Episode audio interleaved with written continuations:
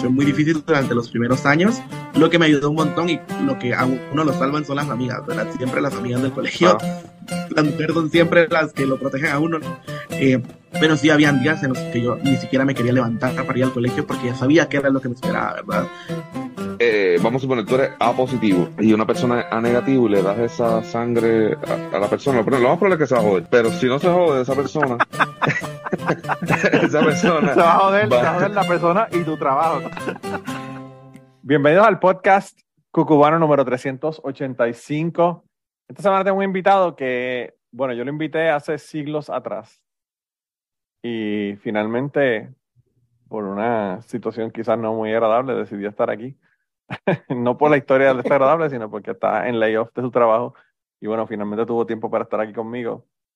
Tengo a, a, Manuel Villanev. Me parece que lo dije bien. Eh, no lleva A. Dijiste Villanev, no lleva A. Oh, Villanev. Villanev. Okay. Siempre, siempre la acabo. Yo tengo que cagarla al principio o la acabo al final. No Mira, te hermano. preocupes, Manolo. Llevo 60 años explicando mi apellido. tú eres tocayo, tú eres tocayo mío también. Eh, y además eres, hermano, un supporter de los de Patreon y de, y de, toda la vida, ¿verdad? Desde antes incluso. Este, llevas escuchando el podcast un montón de tiempo. Eh, y qué bueno que, que, finalmente llegaste aquí. ¿Cómo tú estás, mano? Todo bien, gracias a Dios. Pues, como dijiste, estoy en layoff. Eh, yo vivo en Pensilvania. Este, me mudé hace 22 años este, por segunda vez a Estados Unidos. oh, wow y soy natural de Calle. Eh, viví en, en Calle hasta, los, hasta octavo grado, donde no me mudaron para pa Río Piedra, porque mi papá pensaba que la educación era mejor en San Juan que en, en Calle. Este, yo tenía una novia. Se equivocó. Se equivocó. Yo creo que sí. Yo creo que yo, tuve mejor, mejor, educación mutuada que la que tuvieron amigos míos que estuvieron en, en San Juan, en el área metropolitana yo creo que me hicieron más daño que beneficio. Pero eso otros 20 pesos. wow, Sí, yo, yo, no sé, yo tuve de verdad maestros excelentes. Ya, yo me imagino que ya escuchaste en, en Patreon hablé de un, de un maestro mío que acaba de morir que, que mano, de verdad que ese tipo era oro. Era como educador, como persona, como vecino, porque fue vecino mío, envió dos casas más abajo de mi casa. El tipo era, era tremendo. Y estas escuelas de los pueblos tienen unos maestros bien, dedicados al proceso ¿verdad? educativo. Yo no sé ahora cómo está la educación en Puerto Rico, eso tengo que admitirlo. Porque yo tengo compañeros que estuvieron conmigo en la escuela, que ahora son maestros, y yo digo, uff. Pero bueno, no voy a mencionar, he, dicho nombre yo, he dicho nombre yo. no vayamos por ahí, por esa No voy a mencionar el nombre, no voy a mencionar el nombre, pero... y entonces te, se mudaron para allá tan temprano en, en, en, tu proceso de la vida? Porque lo estabas comentando sí, la escuela. Este, yo estaba octavo en, el colegio de la Merced y en el colegio de la Merced éramos los mismos desde kindergarten hasta noveno grado, que no se graduó iba para la escuela superior. Y uno que otro se, se, iba, éramos 41, 42, me acuerdo el número, porque eh, nos sentaban por el orden alfabético, yo era de los últimos. Este, diablo, a ese nivel. Sí, entonces yo tenía una novia, ese, eh, ese último este, año tuve una novia y de repente los viejos, vámonos para San Juan. Y, y, yo estaba al tanto porque yo visitaba casa cuando estaban buscando casa, yo iba con ellos, sabía. Sí. Tomaron una decisión y me metieron en el colegio San José, este, donde no me gustó. Eh, por eh, disciplina me votaron en noveno grado Fui a caer al, al, Colegio San Antonio Abad en Humacao, que era internado, sí. y me gradué del Colegio de San Antonio Abad en el 1980. O sea que tú eres, eres de varios lugares en Puerto Rico. Digo, quizás puede que te identifiques más con uno que los demás, pero, pero Me identifico con Calle. Me identifico porque entonces cuando me gradué me fui a estudiar a la universidad en Calle. Bueno, si yo, si yo tuviera un pueblo que tiene tetas, también me identificaría con ese pueblo. Independientemente de la, de la disputa que hay de si son de Calle o no son de Calle. Para mí son de Calle, punto. Son de Calle, a mí no, eso no me, no me, lo, no me lo despinta nadie. Para gente que son de, de, otros países que no saben lo que estamos hablando, hay unas, hay unas montañas que le dicen las tetas de Calle. Eh, porque parecen dos tetas y entonces pues hay que estar orgulloso de la, de las dichas del pueblo de uno, ¿verdad? y si les interesa averiguar, pues la pueden buscar en Google así mismo, las tetas de calle y van a ver las fotos. Sí, las van a ver. Y, y, y, y bien accurate, como dicen los gringos, porque una es más grande que la otra un poquito. O sea que, que hasta, hasta en eso son realmente como una teta. Eh, mira, entonces tú estudiaste en, en, colegio y cómo tú no eres uno de los, de los privilegiados del chat de, de Ricky Rosselló, porque tú sabes que la gente de los... Jamás y nunca. Jamás y nunca. ¿Sabes que esa gente de este, colegio son los que están ahí en esos chats y en ese... Mi hermana, mi hermana sí, mi hermana, mi hermana se cree, mi hermana es blanca, literalmente, ella es hincha. Y se cree que tiene cinta azul, este, ah, perdón, cinta azul. Este, se cree que tiene sangre azul este, ya se graduó de María Reina. Ah, sí, sí, sí. Ya lo bueno que, muchos, que muchos colegios, y el, asunto es que no importa dónde tú estés en Puerto Rico, los nombres de esos colegios se, se, quedan, ¿verdad? Que si el Colegio Marista, San Ignacio, María Reina, Espíritu Santo, todos estos colegios como que tienen una fama. Y es por eso que te estoy diciendo, es porque mucha de la gente que está en el gobierno salen de estos, de estos lugares, ¿verdad? De estos, de estos colegios. Porque pues la gente que está en el gobierno no creen que la educación pública es algo importante o, que es buena, ¿verdad? A veces uno tiene esa, esa idea incorrecta. Mi mamá nos ponía hasta cuarto grado en, una escuela, escuela Félix Cejo en Utuado, que yo no sé por qué era de, de kinder a, a, cuarto en vez de ser de kinder a sexto, como normalmente es. Porque mi tía trabajaba ahí. Y entonces después de ahí nos, nos ponían en el colegio. A mí me pusieron al colegio, pero yo duré un año con las monjas del diablo. Esa historia la, tienen que pagar en Patreon. Las monjas satánicas, pero, pero, mano, unos maltratos físicos brutales en ese sitio. Y, yo dije, fuck it. Tú sabes. Y cuando mis hermanas estuvieron, eso no, no ocurría. Las monjas este, estaban eh, sexualmente reprimidas, pero no atacaban a los estudiantes. no estaban a ese en nivel, la en la Merced en Calle este, eran monjas de Minnesota. Y este, que esa, la regla en las manos era, era parte de, la, del manejo de conducta, por decirlo así. Mira, bueno, había cabronas allí que hacían que los niños se arrodillaran en, en, en, guayos de estos, rayos de estos, para rayar eh, vegetales. Ahí cogieron la misa arrodillados, todo, toda la misa en esa mierda así de cabrón era el, el, abuso de esas cabronas. Por eso mi mamá no pudo ver con el asunto y me sacó. Eh, porque pues, una monja le dijo a mi mamá que, que, que no se preocupara, que si yo me portaba mal, pues ellos lo resolvían. Y ella le dijo, no, si usted se porta mal, usted me llama. usted no lo resuelve. Sí, escuché ese cuento, escuché ese cuento.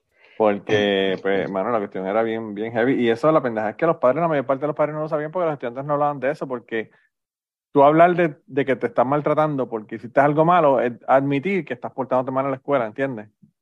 Entonces es como que un secreto de los dos lados, de las monjas que lo están haciendo y de los estudiantes, porque pues piensan, si le digo que me dieron porque me estaba portando mal en el salón, entonces me van a, me van a regañar o me van a, a castigar porque estoy portándome mal en el salón. Entonces es como, una forma bien horrible de uno ocultar un abuso de, una gente, ¿verdad? Eh, así que entre los abusos de la Iglesia Católica no son solamente sexuales a, menores, son de un montón de otros abusos, ¿verdad? En, el, en la Merced, Sí, dime, continúa. En la Merced, este, me acuerdo como ahora, en séptimo grado, en Navidades, se ponía un buzón y intercambiábamos tarjetas de Navidad entre estudiantes. Uno ponía el nombre a fulana, el grado, el salón y eso. Mi compadre y yo decidimos hacer maldades y escribir a quien fuese, quien después, qué sé yo, 15, 20 años después, era la, es la comadre de, mi ahijada. Este, le, pusimos sobrenombre, prostituta, por no decir puta, y todo eso. A un chamaco le decimos bullying porque este, eh, ah. en, el torneo de baloncesto de mini no, no jugó, no anotó puntos. Y yo no sé cómo diablo se enteraron. Ese día, este, el cura me llamó a la oficina y yo asustado. y lo que me acuerdo es que me dijo, tú y fulano de tal, mi compadre, este, no pueden andar juntos en el colegio, no lo quiero ver juntos. Yo ando con mi compadre de kindergarten juntos, tú sabes, mi vecino al lado, literalmente. El compinche, el compinche, claro. Sí. El, este, ese día uno salía de, del colegio a la una, una y cuarto, una y media. Yo llego a casa a la una y media y papi está almorzando en casa, cosa que nunca papi hace, hacía. Y mandaba esa clase de regaño. Diablo. Yo no sé cómo carajo este, la administración, los maestros se enteraron que fue porque cambiamos la letra supuestamente y, y todo Uno se, cree eso. que es tan, uno se cree que es tan slick, ¿verdad? Cuando es joven. y siempre hay una forma de cagarlo por algún lado, tú sabes. Nosotros, a nosotros nos ocurrió robarnos los timbres de la escuela. Vaya. Brincar la verja, brincar la verja, habían dos timbres, dos campanas, ¿verdad? Y nosotros lo que dimos fue, ¿sabes que la campana es como un domo que le da el, el martillito? Pues sacarle ese tornillo y sacar el domo. Y tú botas esa mierda, cabrón, y no hay timbre hasta que compres uno nuevo. Y nosotros nos ocurrió esa mierda y lo planificamos al punto de que ya sabíamos por dónde íbamos a entrar, cuál era la, parte más- la parte más fácil para entrar a la escuela y toda la pendeja. Y después dijimos, no, mano, estos, estos cabrones son capaces de tener cámara, una mierda y que nos jodamos. Y no lo hicimos, pero, pero te lo teníamos totalmente planificado de cómo íbamos a robarnos los timbres. Y eso hubiese estado cabrón. Realmente eso no hace un carajo porque los maestros salen y dicen, bueno, ya es hora y entran, tú sabes, pero por joder nada más que por, por sabot- sabotaje, sabotaje de la escuela, ¿verdad? Y una escuela nueva también. O sea, el timbre tendría un año, un año y medio de, haber- de haberse construido la escuela. Eh, y nosotros no lo íbamos a robar. Bueno, es que de verdad que los estamos cabrones. Eh, nosotros hacíamos algo que era bien cabrones también. Hubo un cabrón en mi trabajo, en mi escuela que, en la escuela superior, que le puso una cabeza de ratón en la cafetera de los, de los maestros. Y tomaron café esa cafetera como por una semana, semana y media, con una cabeza de ratón en el- porque tú nunca miras la reserva, loco. Tú coges la, Ajá. la llenas y, y la llenas de agua, pero tú nunca miras la reserva. Y, y alguien parece que en algún momento abrió cuando miró una cabeza de ratón. Cacho. ¿Para qué fue esa pendeja? Y total, probablemente no le hizo nada porque, ¿sabes? Esa agua se calienta, que eso, whatever, si hay bacterias o lo que fuera, se murieron. Pero tú sabes que tú tomas el café con una cabeza de ratón, eso está cabrón. De verdad que. Sí, ahora- definitivamente. Eran, eran unos gemelos, eran unos gemelos y eran hijos de un pastor y eran los hijos de putas más grandes que tú te puedas imaginar de la escuela. Eh, y estaba brutal, ahora vi en, eran gemelos, gemelos fraternos. Eran los dos, los dos eran varones, pero eran fraternos. Y, y ahora me enteré que uno de ellos tiene cáncer, le están haciendo un GoFundMe, le di, un- le di una, una aportación, ¿verdad? Para el GoFundMe, porque me da una pena brutal que el tipo tiene cáncer ahora. Pero, muchacho, de verdad que. Uf, uf. Le iba a poner el GoFundMe, cabrón. Eso fue por ponerle la cabeza ratón a los maestros en la escuela, pero. no quiso poner el, el dedo en la llaga. Y ser un cabrón, ¿verdad? Eh, A lo mejor se reía, fíjate, en esos momentos fue un- No, esos tipos son tan hijos de puta que probablemente sí se reían. Porque son, mano, eran unos tipos super cool. Unos tipos super cool. Imagínate que esos fueron los que nos dijeron de que había una pirámide en, en Moca y para allá fue que arrancamos para la pirámide de Moca, imagínate. Eh, ellos no fueron con nosotros, pero fueron los que se enteraron de que había una pirámide allá. Y de ahí terminé yo en el grupo esotérico de la pendeja por culpa de esos, de esos dos locos. Eh, pero yo creo que, yo creo que el, el chamaco ya tenía dos tratamientos de cáncer y, y se curó del primero, así que esperemos que se cure del, del segundo también. No sé, no Dios sé qué quiera, tipo de cáncer es, ¿verdad? Pero ojalá, de verdad que quiera. mis mejores deseos eh, de que el hombre se mejore, porque, pues, a pesar de que eran unos hijos de puta en la escuela, son unos hombres hechos y derechos, unos policías, tú sabes, gente, gente que ahora son decentes, no son, no son los hijos de puta que eran cuando estaban en la escuela. Eh, mira, entonces tú estudiaste ahí, después me dijiste que estudiaste en Calle. Sí, sí, yo fui a la universidad en Calle entre 1980, que fue el último año este, donde el costo de créditos era 5 dólares. Me acuerdo que este, me acuerdo que mi primera matrícula fueron 95 dólares, 15 créditos. ¡Wow! Igualito que ahora. Eh, y, Ah, eso está y brutal. lo bueno, y, y la peor gran se llamaba BOG. Sí, yo me acuerdo, me acuerdo de eso. Yo me acuerdo por mis hermanas, porque mis hermanas son ancianas. no digas eso porque yo soy contemporáneo con tus hermanas. Ya verás, ya verás que me, ya verás que me Y espero que te regañen. Cuando escuchen esta mandan- parte, te regañen. No, lo, lo triste es que mis hermanas son más jóvenes que tú. Así que tú estás más jodido pues, con el insulto to- que ellas, ¿verdad? Eh, no, yo Yo le digo eso más que 60 pa- nada más. más que pa- Yo le digo eso más que. Ah, bueno, pues mira, igual que mi hermano mayor. Yo le digo Sí, eso más que para para joder a mis hermanas. Para que, porque yo, a ver si están escuchando, porque si me llaman a insultar, me digan, ah, todavía están escuchando el podcast. Esas son como unas pruebas que yo Eso hago. es importante. Para ver. Ahí mi hermana, by the way, la semana que viene.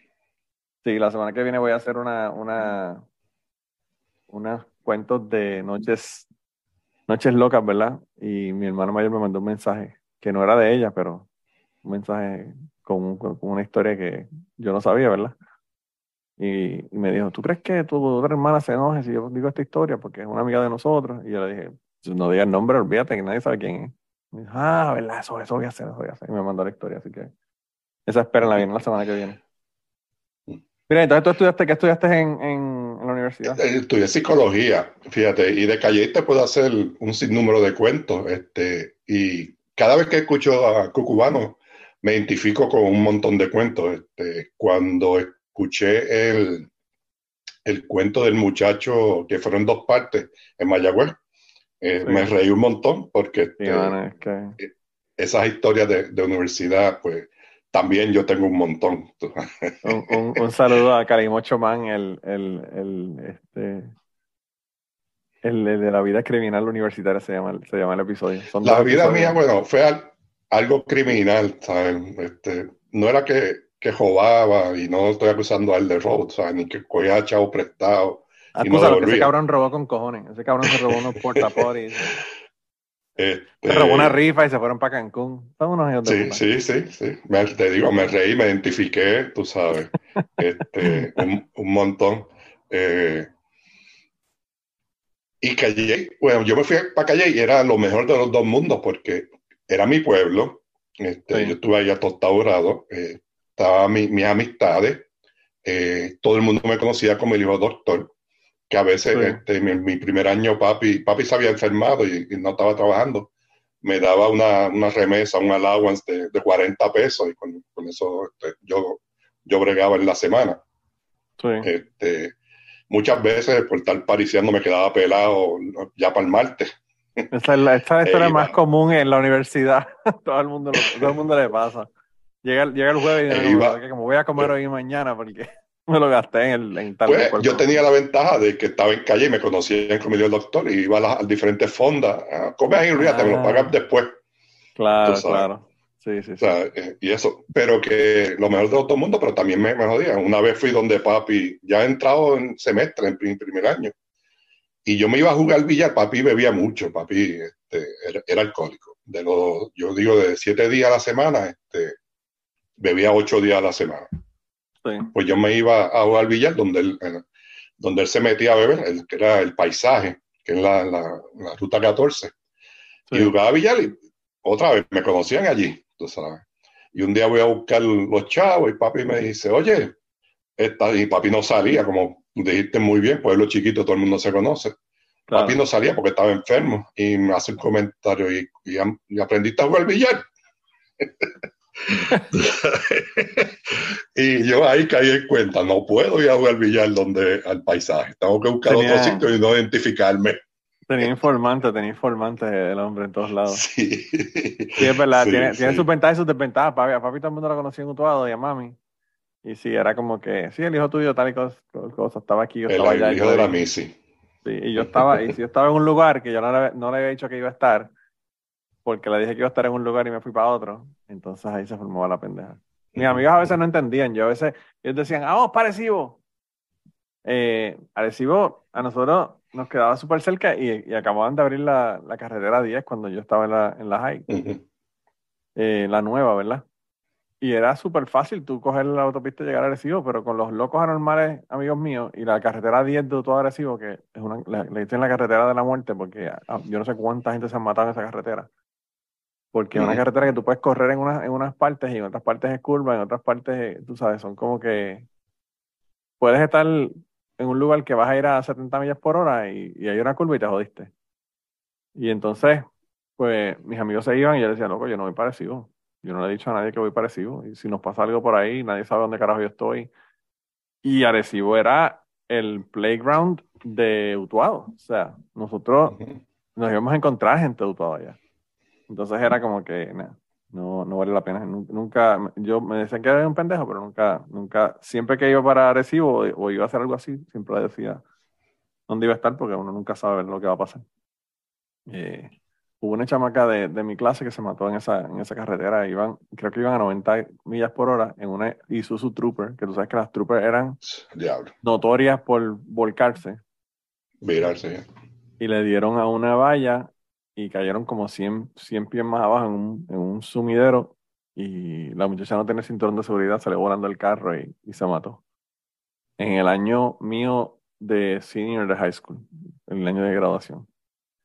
Así que eh, era medio loco esa, esa carretera. Y los amigos míos eran anormales, así que eso podía pasar con ellos en cualquier momento realmente. Eh, ahí yo hice una, una de las anécdotas de, de un jeep que barataron haciéndole un test drive. Me parece que salió hoy esa historia. Eh, pero eran, eran, de verdad que eran unos anormales. Nosotros éramos niños buenos, pero a veces no tomamos las mejores decisiones. Parece que el lóbulo frontal todavía no se había desarrollado totalmente. Me identifico, me identifico. Mira, y entonces, después de esto, estudiaste, eh, me psicología, pero tú trabajas, tú no trabajas en eso, ¿no? digo, obviamente es bueno, relacionado, eh, pero... Eh, para hacerte el, cuento corto, pues me gradué. Honestamente no aprendí nada de psicología con los profesores en Calle. Me gradué en el 85. Di bandazos en diferentes trabajos. no, mentira, cuando me gradué no conseguí trabajo rápido. Decidí entonces irme para la UPI en el semestre del 86, de agosto 80, ah, no, agosto 85, este, para coger los créditos de pedagogía. Ah, eh, coger la licencia de maestro. Entonces, eh, conseguí trabajo como en noviembre. Lo único que me acuerdo de eso es que en ese semestre, haciendo punto, decide reunirse y hacer su primera despedida con toda la gente eh, original. Eh, oh, el, único que, el único que no fue este, Nano, porque pidió chavo, chisme que no le dieron los, chavos que él quería. Y fue un, un, concierto eh, que está grabado en, disco.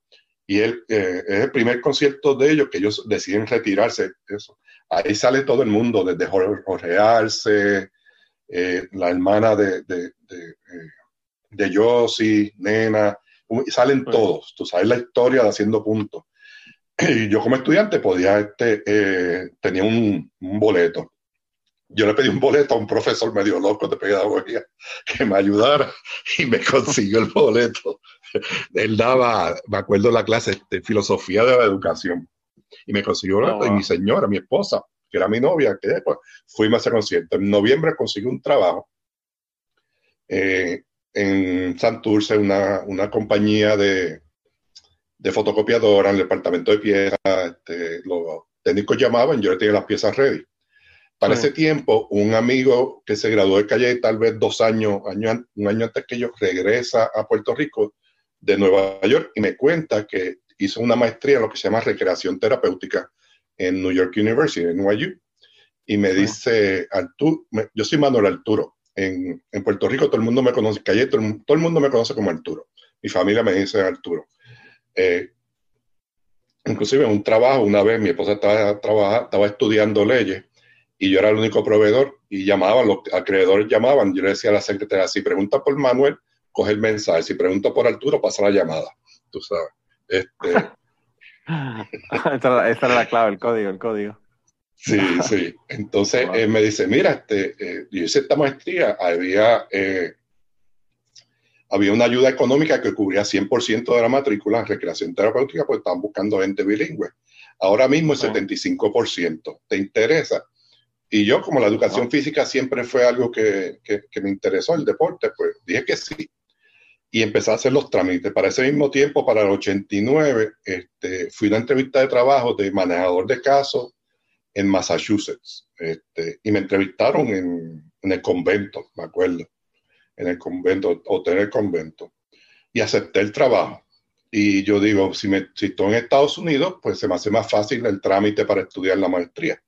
Y yo sé inglés. Eh, eh, afortunadamente, mi papi ser médico y tenerlo, este, el poder económico, pues yo fui a campamentos de verano desde tercer grado, upstate New York, en los Adirondacks, y aprendí inglés desde chamaquito. Y, este, también yo pienso que al estar en un colegio privado, los colegios privados, fíjate, Sí. A pesar de que a veces la, educación no es la mejor, en la cuestión de inglés es muy, muy importante y la enfatizan mucho y, sobre todo porque tienen muchas monjas que son, que son de los Estados Unidos y, las clases de inglés son personas que son usualmente personas que son nativos, eh, ¿verdad? Eh, personas que hablan de su primer idioma inglés. Pues este, yo me fui en agosto del 89 para Massachusetts. Me fui solo, tenía, estaba con mi, con mi esposa, mi novia en ese momento. Me fui como dos semanas antes de, de Hugo. Y me acuerdo, oh, este, eh, eh, fue un shock. Eh, yo fui a, estaba cerca de Cape Cod, un sitio este, de Cape Cod, y me doy cuenta lo frío que es el americano. en Puerto Rico yo trabajaba este, en un sitio y, en el ponchador todo el mundo buenos días y buenas tardes, nos damos las manos, o sea, que si no se dan las manos y hablan y todo eso. Y, me di cuenta lo frío que era, que son los americanos. Y me acuerdo que, este, que cuando pasó Hugo, que estoy llamando a casa, estoy llamando a casa a mi novia, consiguió a mi novia como a los tres, cuatro días. Y lo primero que le digo, mira, ¿cuándo es que tú vienes para acá? Yo no puedo bregar con esto solo. Estaba homesick, literalmente y mi novia me ha caído por encima, me ha caído encima y dice, mira, tú siendo egoísta, aquí pasó un huracán y no pregunta ni cómo estamos, ni qué ha pasado y qué está pasando, nosotros sin luz, sin, agua, y tú lo que te interesa es que, que, yo me vaya Wow. Wow. sí. Y para, para, allá hubo más, más daño, porque en el área, por ejemplo, de no hubo tantos daños durante Hugo, ¿verdad? George fue otra cosa, pero Hugo generalmente para hacia el área oeste no hizo tanto daño, pero para el área este sí hizo un montón de daño. ahí trabajé y conocí bastante de, eh, era manejador de casos de un programa de jóvenes que, con problemas de conducta y le daban seguimiento, tú sabes, este, uno lo visitaba en la casa, le daba consejería informal, este, eh, se reunía con los padres, eh, mediador, usualmente. Tú sabes que los adolescentes pues, este, rompen las reglas, los padres en contra, pues no era mediador y, y, bregaba con eso. Decidí entonces solicitar para NYU. Eh, solicito, hago cita para hacer entrevistas en febrero del 90. Mi esposa llega en, diciembre. Eh, ella con yo vivía detrás de una pizzería, el dueño de la pizzería, el dueño de apartamento. Le dieron trabajo a mi esposa en la pizzería y yo seguí trabajando. Me acuerdo que entonces llegó febrero y bajamos para Nueva York. Yo llamo al amigo mío, le digo, Papo, se llama Papo. Este, ¿Cómo yo llego a NYU? Y me dice, mira, Arturo, eso es fácil. Eso coge el Lincoln Tunnel. Una vez que sale, va a salir a una de las avenidas, sigue derecho en la avenida hasta eh, en la calle, perdón, cualquiera de las calles que sean, va a ver las avenidas que van a pasar de, de, mayor en menor, 12, 11, 10, 9, así. Cuando llegue a la quinta avenida, dobla de derecha y sigues para abajo y cuando llegues a, a, Washington Square Park, que va a ver algo, eso es NYU. Literalmente. Eso fue lo que hice. Sí, wow. y yo dije, un jíbaro de, de, calle en Nueva York, tú sabes, pero se me hizo fácil. Y guiar en Manhattan. En aquella época no hay break de, Google Maps, ni, siquiera Maps, nada, pues, nada de esa mierda. Tres carajos. ahí a, a tres carajos. tres carajos. Y la, pero la dirección que me dio Papo fueron eh, derechitos. Llegué a, al arco de, de, Washington Square Park y me parqué por allí. Tuve mi entrevista, me aceptaron. Entonces estuve en Massachusetts hasta el 90, agosto. Yo llegué a agosto 24, me fui a agosto 25 eh, y me fui para NYU. Yo nunca fui buen estudiante. Este, yo me acuerdo que en mi, eh, mi último año, en mi quinto año de Calle, yo cogí tres clases con Rafael, Rafael Aragunde y Rafael de Calle y conocí a mi familia, yo conozco a él. Este, y cogí filosofía de la ciencia, que fue tremenda clase, tremenda experiencia. Este, leímos el libro 1984 de Huxley y lo ah, discutimos. el, el, amigo mío y yo, este, él este, llevábamos la clase, la gente ni leía y se quedaban callados, éramos como tres o cuatro que, que discutíamos, intercambiábamos ideas. Este, eh, y cogí también ese primer semestre filosofía 1 y el segundo semestre cogí filosofía 2. Filosofía 1 ya tú sabes que es los griegos, los romanos, o sea, Ya la 2 es, más avanzada, que es Nietzsche y toda esa gente. Y ese fue mi último semestre. Yo no hice tres carajos. Y me acuerdo que Jafa mandó hacer un trabajo para entregar este, al terminar el semestre. Yo lo hice tal vez borracho, tal vez arrebatado un día antes.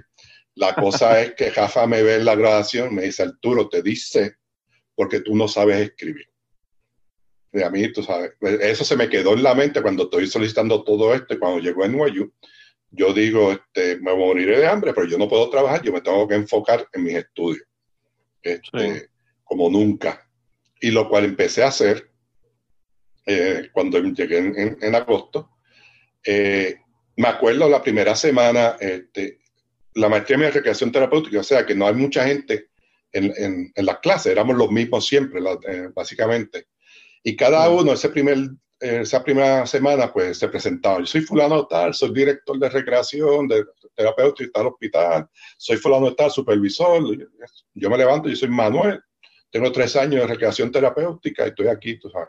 Ya para el jueves, escuchar el mismo cuento, yo me levanté y yo soy Manuel, estoy buscando trabajo.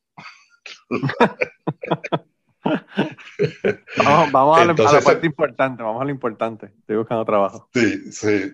Sí, este, porque yo pensé, el préstamo va a llegar, pero no sé cuándo va a llegar. Claro. Este, conseguí una ayuda económica que cubría 75% de mi, este, de mi tuition, de mi matrícula. Eh, y el departamento me dio el otro 25%, o sea que mi maestría en NYU me salió gratis. Diablo. Sí, yo he tenido mucha suerte, o sea, yo, yo, tengo que ser agradecido, yo sé que este, tengo que agradecer no sé a quién, porque este, aunque me crié en, este, en la base de, de, Dios, es otro a Dios, no seas ateo. Agradece a Dios, no seas ateo. El ateísmo no deja nada. este, tengo que agradecer, tengo que sentirme agradecido, eso lo voy a dejar ahí. Este, me endeudé para poder vivir en Nueva York. Eh, el, el, profesor que eh, eh, de esa clase de jueves me dijo, Manuel, este, chequeame después de, de, la clase que te puedo ayudar. Pero también ese profesor, este, me acuerdo que nos leyó la cartilla, ah, son tres trabajos, tienen que ser los trabajos con, con las guías de APA. Y yo, ¿quién carajo es APA? sí, sí, sí. Eh, la cosa fue que fui a la biblioteca, a la librería tan pronto a las 7 de la noche a comprar un libro que me, que me ayudara con, con la guía de APA. Ese libro después este, me lo firmó Rubén Blake, porque Rubén Blake estaba este, ah, filmando una película en Washington Square Park este, al segundo año. Y, este, y, en Nueva York filman películas todo el rato. Y yo y me acuerdo que ese lunes, eh, esa semana, yo veía la, la, filmación, la gente, ah, otra película más, otra película más. Pero bueno, me dio curiosidad. Y era Rubén filmando la película El Super, este, con Joe Pesci, creo que era. Y yo me imagino que él dijo, ¿qué carajo yo estoy filmando este libro? En vez de traerme un disco mío o alguna cosa, me trae este libro para que lo Fíjate, él yo veo la escena y está, entonces, eh, eh, está en break y le llevan una taza eh, plástica que está botando algo caliente y yo le grito, tal vez como 15 pies, y yo le, le digo, Juven, este, no tome ese café americano, yo tomo café crema en casa. si quieres puedes tomar café crema en casa. Y yo pienso que habrá pensado, mira, y era los 90, sabes, este, mira, este, este, es una loca que me quiere llevar, ¿sabes? En, el village, tú sabes. Pero él me salió y me dijo, no es café, es, té chino. y entonces, este, sí, bien come bien, eh, yo soy fanático de Rubén. Eh, yo soy fanático, inclusive Rubén y yo compartimos el mismo cumpleaños. Rubén este, realmente, hermano, o sea, los artistas latinoamericanos es un monstruo, o sea, el tipo no solamente es un monstruo, sino que tiene una carrera de décadas y décadas y décadas y además de eso también ha actuado, o sea, hasta político el, hombre ha sido, así que eso ha incursionado no solamente en, la, parte artística, sino en otro montón de áreas de, de la vida, ¿verdad? Pues él, él filmó la escena y entonces eh, éramos como seis o siete, nos quedamos ahí y él se acercó a nosotros a hablar con nosotros. Y estuvo hablando como 15 minutos, hablamos un poquito de política, de cine, de literatura, y fue tremenda experiencia. Y eso. Este, pues volviendo a NYU, eh, yo asustado, con lo de APA, con, con las palabras de Rafa, me acuerdo que mi, eh, mi primer trabajo fue ese profesor y para ese tiempo eh, no había computadora, era toda maquinilla. Este, Conseguí un papelito de eso, de que decía, hago trabajo a maquinilla, este, este es mi número. Y entonces eh, llamé, y era una señora mayor rusa. Bueno, eso era tremendo este negocio antes, ya eso, ya eso, eso está como, como tú decir, como tú decir, este, hago revelado de rollos, tú sabes. Eso fue una de esas industrias que murió. Sí, sí, que, que impactó, que fue impactada por la, por la tecnología. yo me en la universidad cuando yo estaba, y yo, o sea, yo hacía mis trabajos yo mismo en la computadora, pero había un montón, y yo creo que había mucha gente que lo hacían más por no tener que typear que por, por no pasar el trabajo que porque no supieran, pero, mm. pero sí, yo me acuerdo que eso por todos lados habían los papelitos esos con los teléfonos, eh, los flequitos con los teléfonos en la parte abajo del papel. Sí, ajá, ajá. pues entonces, yo me metí mano, ¿sabes? Este, mi primer trabajo, yo me acuerdo haber ido al, piso, a la, de, estaban los, los libros de recreación terapéutica, los, ¿cómo que se llaman? Los artículos, este, eso tiene un nombre que no sé. Los journals, los papers. Los journals, ajá. Y tiraba cuatro o cinco en el piso, yo me sentaba en el piso y empezaba a escribir, a citar y todo eso, y entonces te lo ponía en, papel, este, lo escribía, llamé a la doña, y la doña, este, la, eh, para hacerte cuento corto, mi primer trabajo estaba ready dos días antes de yo entregarlo, que yo mismo me sorprendí, ah, porque yo nunca fui estudiante, yo no sabía lo que era APA, ni nada de esas jodiendas, y pensé, Jafa, de Jafa supiera y me acuerdo que en ese, este, ese primer trabajo saquea. Y yo dije, I can make, I, can do this, tú sabes, yo puedo hacer esto. Sí, sí, sí, claro, claro. Voy a mí. Ahí empecé a trabajar en, en un, en un nursing home este, en, la, el área de recreación, en el Lower East Side, en Los Aida, que lo encontré por casualidad corriendo bicicleta, lo vi y vi que decía nursing home y muchos de mis compañeros eran terapista recreativo en el nursing Y pues, toqué la puerta, entré, eh, ¿usted tiene recreación aquí? Sí. Ah, ¿puede hablar con la supervisora? Sí, bajó. Y yo le mira, yo soy estudiante de NYU, de, mi maestría en recreación terapéutica, tengo dos años de experiencia, tres años. Estoy buscando trabajo. Y me citó para el otro día. Y al otro día fui, me dio trabajo y trabajo 20 horas semanales. Y te digo que, que, que, fue mi peor este, experiencia de trabajo en el área social porque la manera de que trataban a los residentes. La recreación es algo que, que, tú haces porque te gusta. A ti nadie te puede obligar a, a, recrearte, por decirlo así. Cuando te dicen, vamos para el cine a ver este, tal película y a ti no te interesa esa película, si tú vas, no la vas a disfrutar. Claro. La recreación eh, eh, es una satisfacción inmediata a, ti te gusta leer, yo sé que, a ti te gusta leer, tú obtienes una, una satisfacción inmediata al leer 10 páginas de un libro y esperar al otro día para volver a leer. Entonces, cuando obligaban a, a, los residentes a, a, ver música, porque había música, a ver películas y todo eso, pues este, me chocó, me chocó bien cabronamente. Y tú sí, lo, lo, veían como más como, como terapia física que como recreación realmente.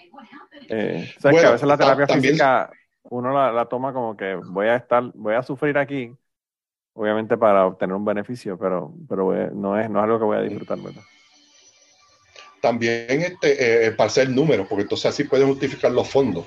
Ah, en, el, en, el, de eso, este, en la presentación de fulano de tal, eh, eh, vinieron 20, ¿sabes? Y no vinieron, fueron como 4 o 5. Tengo un cuento de, de, esa experiencia. Había un señor hispano, allí habían varios hispanos, era el Lower East Side, el Osaida, que, que para mí había recibido, este, fue, este, tuvo un, stroke este, y estaba paralizado este, del lado derecho y, y su este, lenguaje también fue impactado. Se llama Manuel, fíjate. Y un día yo vi donde Manuel y habló con él y, él no, no, no, asistía. Le digo, Manuel, ¿usted juega domino? Y se le abrieron los ojos. Sí, sí, sí. Se movió la cabeza como asentando que sí. Y el otro día llevé domino. Y ese señor jugaba con domino todos los días. y era bien sangre y gordo con las enfermeras. y era bien sanguíneo. Y como al mes y medio, una enfermera me dijo, ¿qué tú le hiciste a Manuel? Que está tan nice. y yo, you mean? Lo resolviste con, una, con una caja de domino. Sí, sí. Y una vez me pidió una caneca de Bacardí. Tú sabes. Ah. entonces, habían, habían otros puertorriqueños y yo formé la liga, por decirlo así, formé la liga de dominos allí. Y eso. Y, este, y, yo creo que si mi papá hubiese estado en un nursing home, yo creo que eso sería lo que mi papá hubiese hecho todo el, todo el día. mi papá era, pero mi papá era adicto al domino y era tan y tan y tan adicto que el cabrón, en la segunda vez que tiraban la ficha, ya él sabía que tenía quién. Yo no sé cómo carajo, ¿verdad? Obviamente, en base a lo que estás tirando de la pendeja, tienes que, bueno, pero él le decía, alguien, le decía a alguien, pasa. Y, era porque sabía que iba a pasar, porque sabía que no tenía, ¿verdad? Entonces era como que yo no sabía cómo carajo. Yo tendría, que ser yo, 12 años, 10 años cuando jugaba con él y yo, no, yo nunca entendía cómo carajo, ya de la segunda vez que tiraron la ficha, ya él sabía lo que tenía todo el mundo. y jugaba para joder a las personas sabiendo lo que no tenían. Entonces, eh, era, una, era una locura, de verdad. Pero mi papá jugaba domino a veces horas al día. Mi papá a veces salía del trabajo, conseguía Bacardí y domino. Era la combinación perfecta. Eh, y entonces se quedaban con los empleados jugando domino. Después compraba una pizza o lo que fuera. Eh, y era, eso era como que su vida realmente, bien cabrón, una, cosa brutal. Yo, me, hubiese, me hubiese gustado poder haber aprendido al nivel de que él, de que él jugaba. Y él jugaba, él jugaba su, su partner, uno de los partners que tenía de jugar, Domino era Peco González, el corredor de Utuado. Oh, wow, ajá, ajá. Y, y entonces, eh, pues como ellos todos eran gente que todo el mundo conocía en el pueblo, y Peco González lo conocen no solamente en el pueblo, sino en Puerto Rico. Pero eh, había un presentador de, de, de, los, de los montañeses de Utuado, de la Liga AA de Utuado de, de béisbol, que los conocía todos, entonces uno de los cabrones, cuando el que ganaba, ¿verdad? Whatever, el que fuera, lo llamaba y le decía, mira, ganamos, este fue el score y toda la pendeja, le daban todos los, números de que, cómo ganaron y toda la pendeja. Y el hijo de puta, en medio del juego, por el radio, anunciaba el score del juego de papi con Peco González de Domino. Yo digo la verdad que. No, cabrón. Un pueblo pequeño es pues lo peor. Sí, sí. Eh, esto me acordó dos anécdotas que, que la primera, la primera vez que yo escuché Cucubano, yo escuché Cucubano por el podcast de Crime que cuando hizo, este, esa fue la primera vez que yo sabía, supe de, de, de Cucubano, cuando Crime hizo la muerte de, de Bruce Brody y eso, ah, e hizo referencia al episodio 77, no, me acuerdo el número, pero el, episodio que... Es el 100. Y la única, la única razón por la que me acuerdo es porque es por el 100. Si no hubiese sido el 100, no voy a hablar tampoco. Pero sí fue el, episodio 100. Y entonces escuché el cucubano y empecé a escuchar el cucubano y me acuerdo también del muchacho, al escuchar el cucubano, del muchacho que tiene un podcast ahora y, por decirlo así, las experiencias de Boricua en Estados Unidos que no sabía. Este, Creo que en Virginia y eso. Pues entonces eh, yo me acordé de una que yo tuve en Massachusetts. Yo llegué a Massachusetts en agosto, como dije.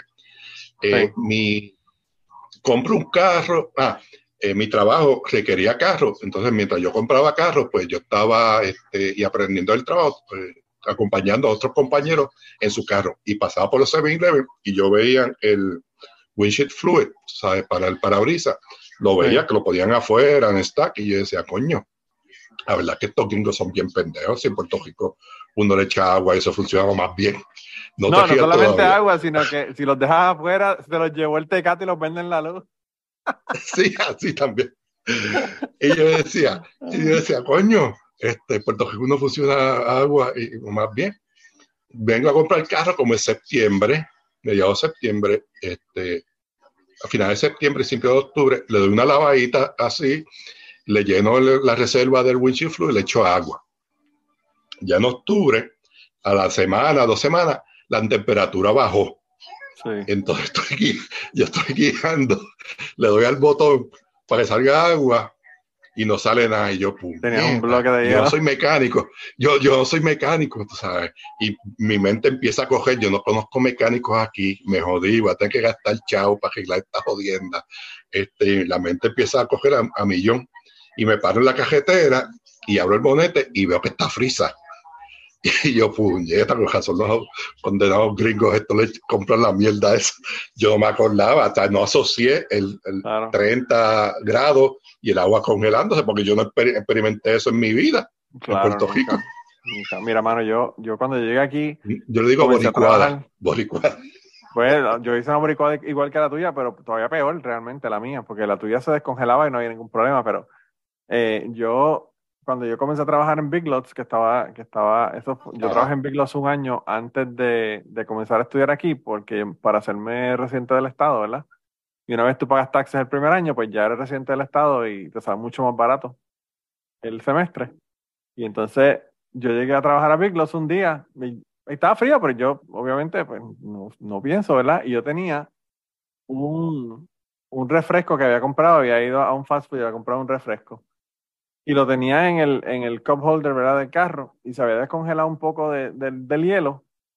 Yo cuando voy a entrar, yo digo, bueno, me lo voy a llevar para comerme el hielo, porque a mí me encanta comer hielo. Pero tenía ese montón de agua y de agua con residuos de Coca-Cola en, en el fondo, ¿verdad? Y dije, "Ah, esto es para el carajo. Y fui y justo frente a la puerta del fucking negocio, cabrón. Yo hago, ah, y boto el agua, lo cierro de nuevo y entro.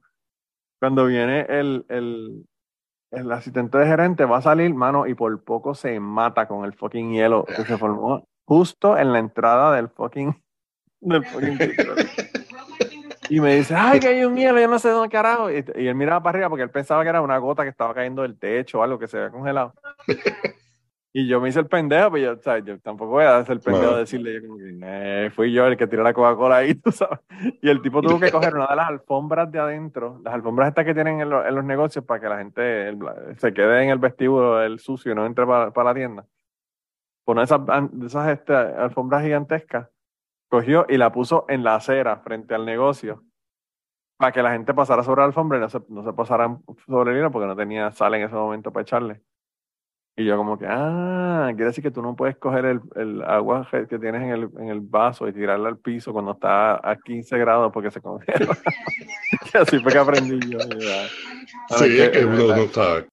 Es la brutalidad tan No. cabrona, mano. Sí, sí. Pues entonces, eh, te digo que eso, eh, estando en el nursing home de Lower East Side, era un nursing home judío. Y los viernes, eh, ellos no- nos daban almuerzo. Los viernes nos daban, nos daban este pescado la cuestión judía. Y la cosa es que el pescado era frito y dejaba un fucking olor tan y tan y tan cabrón del aceite en todo el edificio que todo el mundo salía afuera a comer. Yo no conocía a Lower East Side y había este, mucha gente puertorriqueña trabajando ahí, este, eh, mucha gente, eh, asistentes de enfermera, mantenimiento. Y yo le pregunto, mira, ¿dónde se puede comer arroz habichuela aquí? Y me dice, en tal lado. Y yo, jíbaro al fin, sal- salgo un, un viernes y doy la vuelta a la manzana. No me atrevía a este, pasar más allá de la manzana, porque yo sé que la manzana uno da la vuelta y uno va a llegar donde empezaste. Claro, claro, claro. No me atrevía y, y no vi nada. Pero un par de viernes más tarde me, me atreví y me aventuré y me fui a comer y conseguí un sitio. Y me di unas arteras de arroz habichuela y una mixta. Y la cosa fue que cuando voy a pagar, este, vengo y le digo a la muchacha, ah, este, si me puede dar un pocillo negro. Y la muchacha me dice, ¿qué? Un pocillo negro. Y me dice, mira, en voz baja, mira, este, aquí no es pocillo, aquí es, es expreso, ¿sabes? Otra, otra boricuada. Sí, pues este, tuve, me gradué. eh, a final, mi segundo año eh, en NYU conseguí un trabajo en el Ross Institute, que eso cambió de nombre, que era el famoso de NYU, de NYU Med- uh, Medical Center, eh, un centro de rehabilitación física de cuando hay accidentes, parapléjico y todo eso. Y trabajaba los sábados en pediatría, recreación terapéutica. Me ponía a jugar video, este, a jugar juegos con los nenes, a los adolescentes, que muchos de ellos, pues, de- por, por experiencia, pues, y accidentes, pues ahora son paralíticos. Este, les enseñábamos, y a los adultos, adultos les enseñábamos cómo moverse en, en transportación pública y pude ir a varios juegos de, de los Knicks, de los Yankees.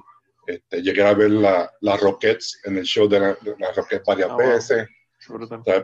por trabajar en recreación y eso. Entonces, este, ahí me envolví con la jefa mía, yo estando con mi, mi novia, me envolví con la jefa mía, este, y tuve con la jefa mía como por seis meses. Entonces, yo creo que una de mis peores decisiones fue que, además de envolverme con ella, que este, acordamos de que no era beneficioso yo trabajar allí y ella siendo mi jefa, saliendo, saliendo juntos, y me fui.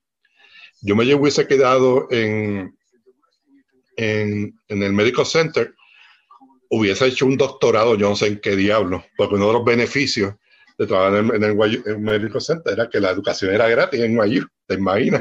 Sí, sí, sí, sí, sí, está Está A mí me hubiese gustado tener un, doctorado y encontrarme a Faragundo en calle y enseñarle el doctorado. ¿Tú te acuerdas lo que tú me dijiste en 1985?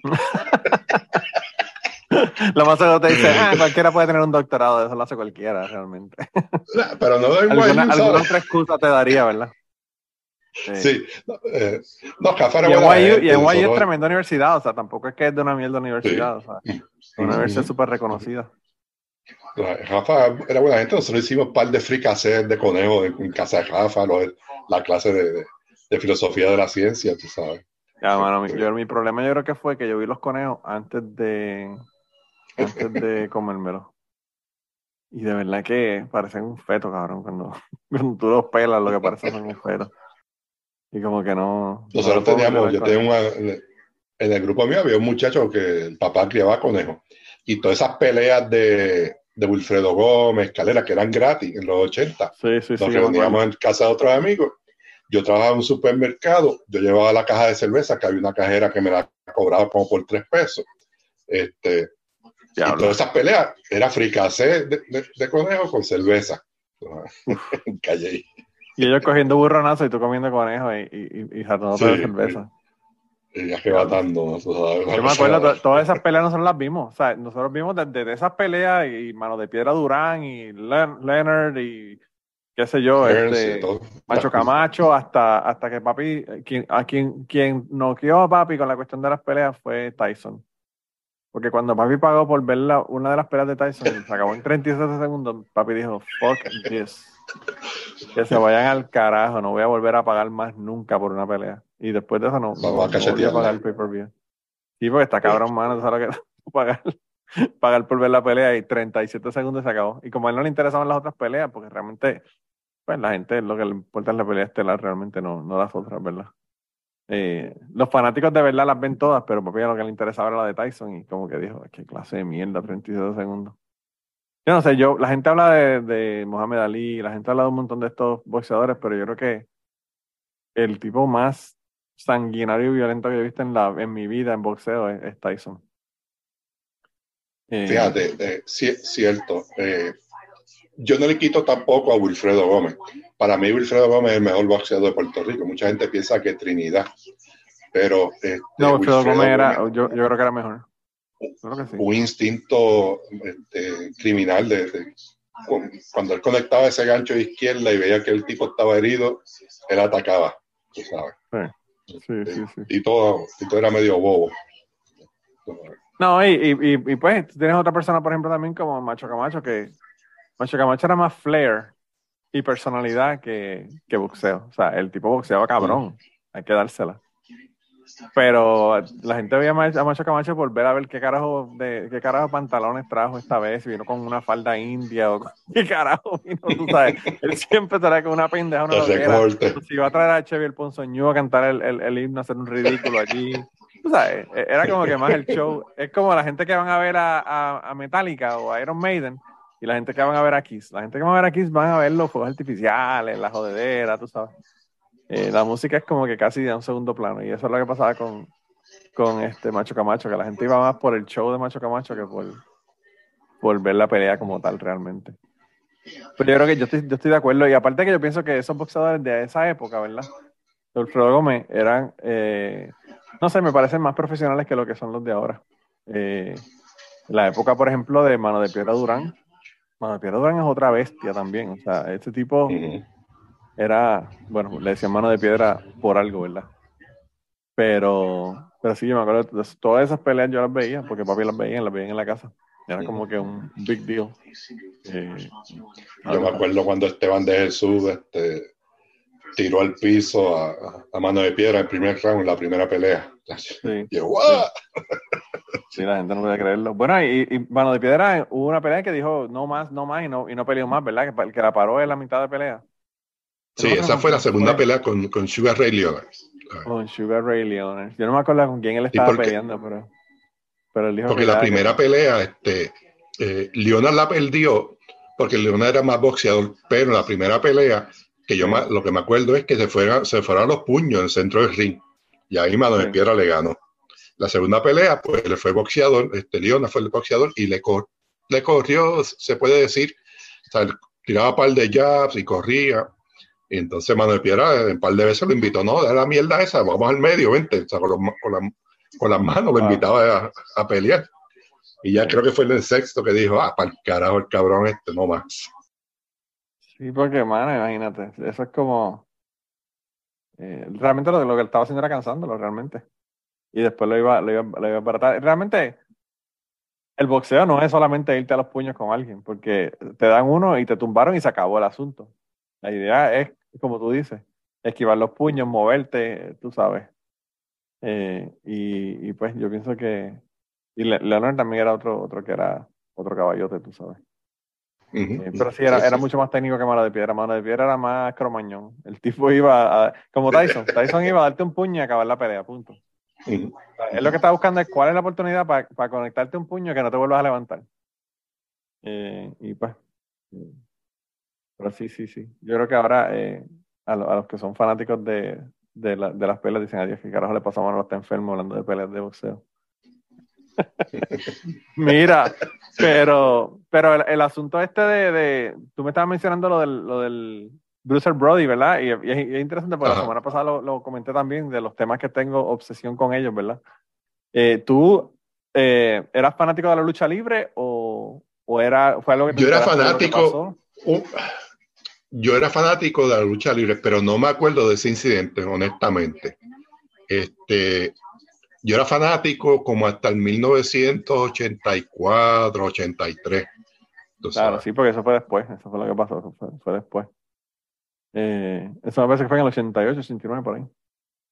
Eh, la razón por la que yo me acuerdo es porque yo lo vi a él pelear con, con eh, Abdullah de Butcher, que era como que la pelea la, la, guerra que tenían siempre esos dos, ¿verdad?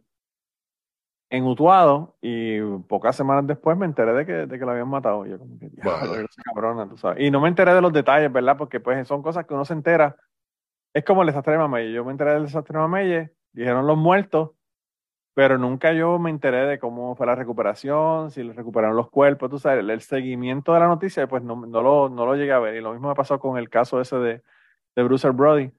Pero pero se me quedó en la mente porque Manuel era uno de mis luchadores favoritos. Y, tú sabes, haberlo matado así de esa manera está cabrón, realmente. Eh, yo de Mamello me acuerdo bastante, me acuerdo de, la lluvia, me acuerdo porque este, eh, eh, donde vivíamos en, Río Piedras, este, el terreno se dio un poco y papi este, tuvo que invertir, obviamente por la noticia del puente, por las muertes de, de Mamelle, y me acuerdo de eso, tengo buena memoria. Sí, hubo, hubo cosas así que yo me enteré que, me, que, me, que me chocaron un montón, mano. La, la explosión que hubo en, Río Piedra, en la, en la tienda de Humberto Vidal. y, yo, y yo estaba ahí en esa época. Ya nosotros teníamos el apartamento y toda la cosa ahí en, en Río Piedra. Cuando eso ocurrió, eso fue a, bloques de, de, donde nosotros vivíamos. Del 77 al 80 y mediados del 80 yo trabajaba en Ubiñas este, eh, en Navidades. En Navidades. Este, y eh, yo trabajé en Viñas porque me pasó algo similar contigo y con tu hermano, este, eh, de, ¿cómo le dice usted? Step brother. Este, eh, ¿Hermanastro? Eh, tu hermanastro, sí. porque estando en calle, papi llega un día borracho, cosa que no era nueva, con dos jóvenes. Este, tendrían como 21, 24, y llega a casa, porque papi siempre cuando se emborrachaba, alguien lo llevaba a casa, pero no, lo dejaban bien. Este, Y yo, yo conocía bastante gente, pero estos dos muchachos no los conocía. Y papi me lo presentó, me dice, Arturo, estos dos son hermanos tuyos. Ah, wow. Ah, pero no eran, no eran Step Brothers, eran el, eh, medios hermanos. Medio hermano, medios hermanos. Sí, sí, sí, pues sí, es verdad, tienes razón, mala mía. Eh, medios hermanos. Sí, porque Step Brothers no son hermanos tuyos, son hermanos de la pareja de tu papá o whatever. Sí, cierto, cierto, sí, mala mía. Sí, sí, medios hermanos, sí. Pues me pasó lo mismo, fue una sorpresa para mí. Eh, fue, fue en séptimo grado. Este, y tú no tienes ni, ni idea de, que, de que existían. Ni de que puta idea. ni puta idea. Y entonces ellos, ellos son Villeneuve Ubiñas. Su tío eran los dueños del comercial Ubiñas. Ah, ok. Entonces, este, en Navidades, pues, este, en eh, Río Piedra se volvía un 8 en Navidades, tú sabes. Sí, sí, bueno, este, en, general en Puerto Rico las Navidades, la gente que son consumeristas en Puerto Rico, las Navidades, eso es 10 veces peor, tú sabes. Eh, y Río Piedra es un centro brutal de, de, de, comercial, o sea, Río Piedra habrá, habrá muerto, ¿verdad? Pero Río Piedra, cuando yo estaba en la universidad, tú ibas a Río Piedra y eso era un gentío brutal de gente comprando en las tiendas, habían, bueno, un montón de cosas, un montón de tiendas y de... Y en Navidades más todavía. Entonces la gente hacía layaway. La gente hacía layaway y eran layaway de bicicleta, de cabbage pass, de este... Diablo, de, de, de velocípedo. Entonces, el departamento de juguete estaba en un segundo piso y te decían, Arturo, este, layaway 780 y pico. Tú cogías el ticket, bajabas e ibas al almacén y subías. Y había almacén lleno de, de mil y pico de, de, este, de, layaway y conseguía las bicicletas, la ponía en la correa hasta abajo y ahí lo tenía que cargar con el fucking comercial lleno, que tú no podías caminar tú salías muerto. adolescente al fin tenía este, eh, el espíritu, la fuerza, el ánimo, lo que quisiera, pero llegaba a casa muerto cansado todos los días, ¿sabes? De, diciembre hasta, hasta Día de Reyes. Sí, en, me imagino que en experiencia. super shape, en super shape, subiendo escaleras con, con, una, con una bicicleta encima. Y la mierda es que una bicicleta montada, tú la agarras y te la llevas, pero una bicicleta en una caja es una mierda, porque esto casi hacen falta dos personas para cargarla. Sí, y entonces eh, un adolescente este, eh, venía en Navidades, uno también pajandeaba, se iba de fiesta. Un par de veces yo pajandeaba hasta las 3 de la mañana y ya, ya a las 9 estaba en Ubiña trabajando, tú sabes. Sí, cosas que ya uno no puede hacer definitivamente. Tres carajos, chacho. Chacho, yo tengo unos compañeros de mi trabajo, se fueron el fin de semana pasado, se fueron para Nashville. Y yo dije, bueno, voy a tener que estar chequeando el Snapchat de estos cabrones porque yo me imagino que esta gente van a hacer una debacle. Yo, la última vez que se fueron, pues son dos turnos que están libres ese fin de semana. Uno que está libre una semana completa y el otro que está libre solamente el fin de semana y regresan el lunes. Y yo dije, estos cabrones van a hacer una debacle como hicieron la vez pasada. Bueno, que hasta, hasta estaban jodiendo con, con, la, con las carrozas estas que, que, llevan gente. Al fin y al cabo estaban tan y tan y tan borrachos y no habían taxis ni Uber que contrataron una carroza, pero y, la carroza, la parte de atrás era como, como, parecía como una calabaza, como las carrozas estas que son de, de, Cinderella. Y tú esos cinco cabrones borrachos en la carroza de Cinderella sacando videos. Y yo dije, tengo que ver el Snapchat. Y yo lo chequeé, mano, y nadie puso nada en el Snapchat. Y yo vi a, vi a, un compañero en el de trabajo ayer y yo le digo, cabrones, la pasaron cabrón en Nashville. Y me dice, muchachos, la pasamos brutal. Le dice, la pasaron tan brutal que ni abrieron el fucking teléfono para sacar Snapchat. Yo estaba chequeando los videos a ver si había. Y me dijo, mira, mano, ni, ni, ni, chequeamos, ni, ni sacamos para hacer video. Pero contrataron un, un contrataron, no, alquilaron un, un apartamento en downtown Nashville.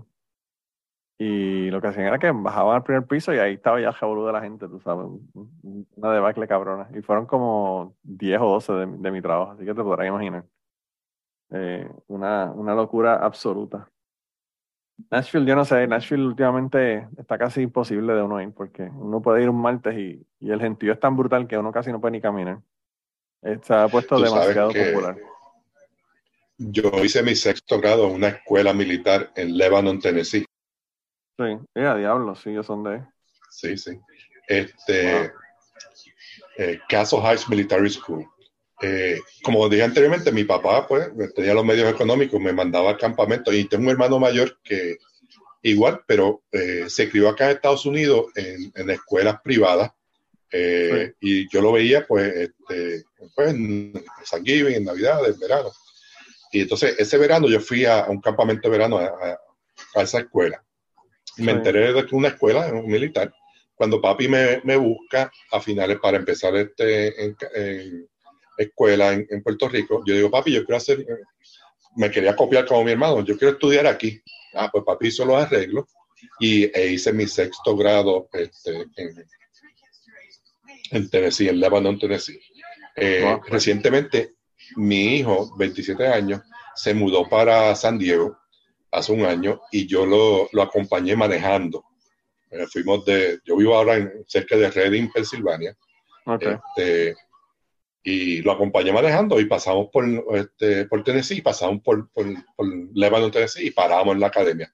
Ya la academia lleva cerrada un, un militar, este, lleva cerrada un tiempo y hay varios edificios, tiene un restaurante y, y había fotografía y, me acordé de varias cosas, tú sabes. Fue, el manejar de, San, de, de Reading, de Pensilvania a San Diego fue otra experiencia, cabrón. Me imagino. Diablo, me imagino. Yo voy, yo voy para esa área, yo voy para esa área ahora en abril, porque creo que voy a conocer mi, mi medio hermano. Así oh, que, ¿verdad? Pero yo creo que voy, yo creo que voy a coger la ruta más al sur por Baltimore, por Maryland. Ah. Eh, no, todavía no sé qué voy a hacer, quizás, no sé, quizás coja la del norte, porque estoy pensando en ir a Columbus, Ohio, quizás de Columbus yo paso a Pittsburgh y quizás pase por ahí por donde tú estás, por Harrisburg y toda esa área de ahí, que, que es cerca donde tú estás. Sí, eh, sí, este, pues, nos comunicamos y un café, una cerveza, un almuerzo se podría dar.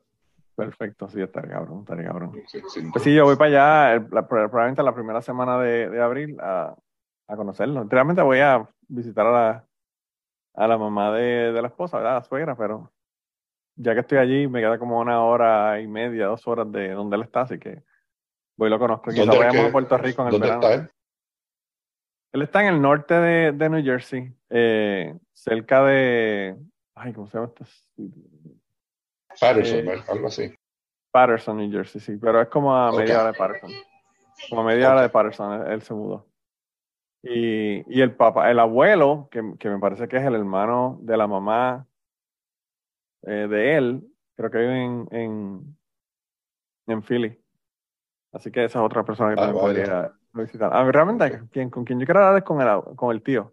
El abuelo no el tío, perdón. Porque. Él conoció a tu papá. sí, el tío es, es, mayor que la mamá, o sea que también el tío me puede contar de cuál fue la debacle y el crical que pasó cuando se enteraron de que ella estaba preñada. Tú sabes, toda esa pendeja. Y yo no sé si él quiere hablar de eso o no quiere hablar de eso, pero eh, realmente eso es lo que me da curiosidad, porque como yo, yo mencioné en el episodio, una mujer en el año 58 embarazada, sin, sin padre, el niño, tiene que haber sido una, una mierda, mano, ¿verdad? Una, una pendejada. Y, y pues los, los padres de ella son inmigrantes, que además de eso también tienen un montón de ideas bien, bien fijas de cuestiones, de cuestiones religiosas en muchas ocasiones y culturas. Conservadores, ya. Sí, que pues no sé, de verdad que eh, eso, esa es la parte de la historia que a mí me interesa saber y, y quizás mi hermano no me la puede dar, el que me lo puede dar eso, me lo puede decir de primera mano es el, es el tío. Así que ojalá y se pueda dar una, una visita. Yo quizá, quizá le voy a decir que sí. Yo estoy curioso con, con, con mi apellido y, y, he, eh, y, he, empezado a, o llevo ya tiempo este, averiguando. Eh, yo me metí al website de Ellis Island eh, y puse mi apellido por casualidad y encontré el boarding pass de mi abuelo, 1902. Eh, que cogió un, un, bote en Ponce, en Maracaibo. Tenía 19 años. Este, eh, y llegó a Ellis Island. Mi pregunta, la pendeja es que toda la gente de, eh, mayor de mi familia, aparte de padre, han, muerto. Y yo me interesé en esto demasiado tarde. Tenía 19 años. obviamente, en 1900 al principio de, 1900, eh, los primeros cinco años, dos, tres, no me acuerdo, los, tengo por ahí apuntados. Tengo, le saqué un, un screenshot al boarding pass. Este, que no teníamos la ciudadanía americana, ¿sabes? Que, este, que tenían que pasar por Ellis Island. Y eso, y tenía 19 años, estaba toda la información. Yo imagino que él fue por la cuestión, porque mi, mi abuelo fue médico. este, que fue a estudiar medicina. ¿A dónde? No sé. Eso es lo que me tiene a mí aquí pensando, este, coño, ¿dónde fue que estudió? Y vuelvo y repito, toda la gente de mi familia, parte de padre, han pasado. He seguido averiguando, él nació en Yauco en el 1875, 76, eh, y su papá fue parte eh, de la cédula española. Él llegó a Yauco en 1835. Este, wow. Eh, Pero sabes un montón, o sea, tienes un montón de información, porque eso Sí, es información sí. heavy de mucho tiempo atrás. Sí, sí, eh, en lo, las actas de nacimiento que aparecen en el registro aparece todo eso. Este, inclusive, la- ah, ¿Tú has chequeado en familysearch.org? sí, he chequeado todo eso, sí, sí, sí, sí. Porque familysearch.org es gratis. Y, mano, la cantidad de cosas que yo he encontrado, yo encontré el certificado de función de mi mamá original, escrito a mano en el hospital. Eh, o sea, la gente tiene un montón de documentos escaneados. Eh. Es eh, yo no dejo de pensar, mi abuelo, este, fue, déjame ver, este, yo creo que fue contemporáneo con, con Betances. Este, y no dejo de pensar que, que se conocían. Eh, aunque Betances se estableció en el oeste, hormiguero Mayagüez, y mi, este, mi bisabuelo este, en, en Yauco, y mi bisabuelo era farmacéutico. Este, que eran pocos, ¿sabes? tanto médicos como farmacéuticos. claro, y- sí. Y no dejo de pensar que, que, que intercambiaron ideas o se conocieron. tú sabes. Y eso es lo que me gustaría sabe. saber. Uno nunca sabe, probablemente sí, probablemente sí. Eh, sí, mano, hay, hay un director que tiene tu apellido, me parece. Un director de, me parece que él es canadiense. O sea, que parece que tu familia no solamente vino a Estados Unidos, sino que también se mudaron a otros países, también se mudaron a Canadá. Sí. La- a- Mm. bastante atrás, ¿verdad? Muchas generaciones atrás. Sí, sí. Mi Sí. bisabuelo, este, yo en un acta de nacimiento lo apunté en un papel y, y se me perdió el papel, eh, porque leer la letra de esos actas de nacimiento es un lío. Este, sí. eh, la caligrafía es única y además de que este, eh, por computadora pues no se pueden distinguir las letras a veces muy bien que digamos. No, y a- Pero y veces que yo me doy cuenta de la caligrafía, pasan de una línea a otra y se, la línea de abajo con la línea de arriba se unen y es una mierda a veces leerlo, sí. Es Sí, sí. Es un- él vino de un pueblo de los Pirineos. Este, hasta ahí he llegado. Sí. Eh, Wow. Entonces mi hija, eh, que tiene 24 años, eh, se hizo lo que tú te hiciste. La prueba genética, sí. Sí, y, y tiene un por ciento grande de Portugal y del norte de España. Yo me lo tengo que hacer, yo quiero hacérmelo, a ver. Tiene hasta un por ciento de judío. Yo ahora yo lo que voy a hacer es que voy a comprar la prueba a mis hermanas para que se la hagan a ver si realmente son mis hermanas, porque eso sería, eso sería el, el colmo de la historia, que una de mis hermanas no sea, no sea mi hermana de verdad. Y acá yo. te, te van a caer encima ahora, no, definitivamente. ahora, ahora sí me mandan para el carajo, definitivamente que me mandan para el carajo. Definitivamente que la llamada, es- a esta es la segunda prueba para ver si llegaron al final del episodio o solamente escucharon al principio. El pescadito, el pescadito. Sí, sí, el pescadito, a ver. A ver. Sí, a veces que hay gente que me tiene- dicen, no, que yo escucho tu- todos tus podcasts y le digo, ah, sí, diablo, que sí, que. Y entonces me hacen una pregunta y yo, como que eso lo hablé yo en el episodio de la semana pasada o hace tres semanas, tú sabes. y como que, mm, realmente tú escuchas los, los episodios. y a mí no me importa, realmente, mano.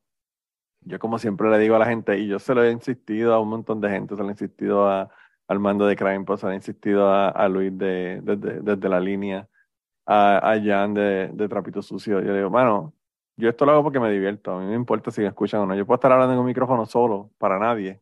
Y pues, mano, eso yo lo hago porque me divierto. Y, Que a mí no y me eso fue lo si que me llamó la, eso fue lo que me llamó la atención de, de Cucubano, porque a mí no me interesa saber de la política, sabes.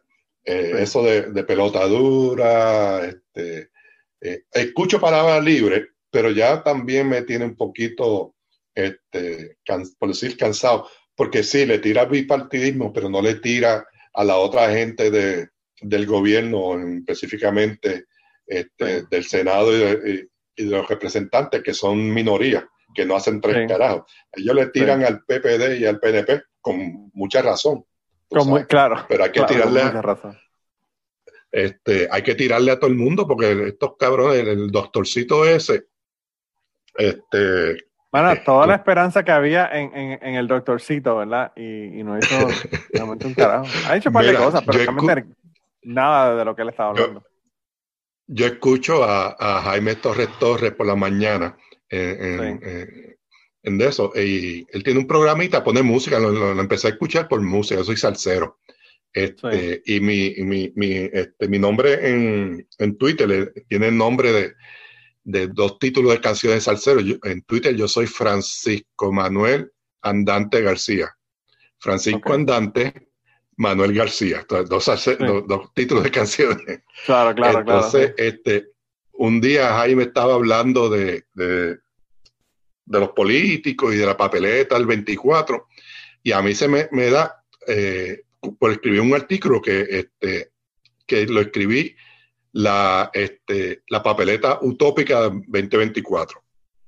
Y entonces ahí pues puse quién yo, quién debería ser, este, en mi opinión, quién debería ser las posiciones de los diferentes políticos en, en, el gobierno de Puerto Rico. Este, Eliezer lo puse este, como presidente del Senado. A mucha gente, eh, Jaime me dijo, pero presidente, ¿por qué no recursos naturales? Porque el presidente puede hacer las leyes y puede este, eh, eh, crear leyes que protegen el ambiente, tú sabes. Claro, este, claro.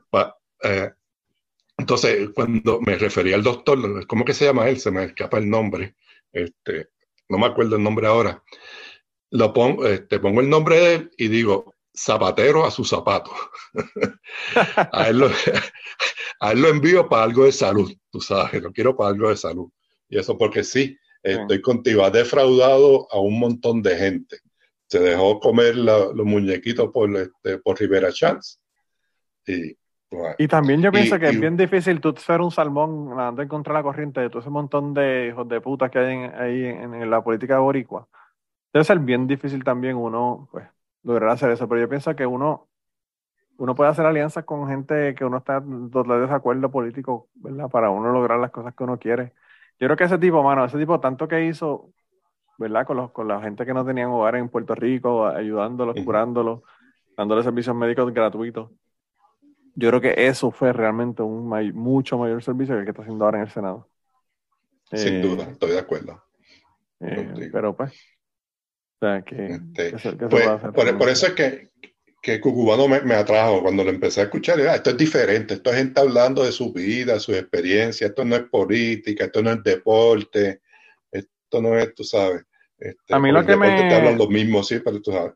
Y, a mí me fascinan las historias de la gente. A mí me fascinan las historias de la gente. Yo creo que la razón por la que yo hago esto y no estoy haciendo algo que, a pesar de que tengo temas, ¿verdad? Que son cosas que pasaron y menciono cosas que han pasado recientemente, ¿verdad?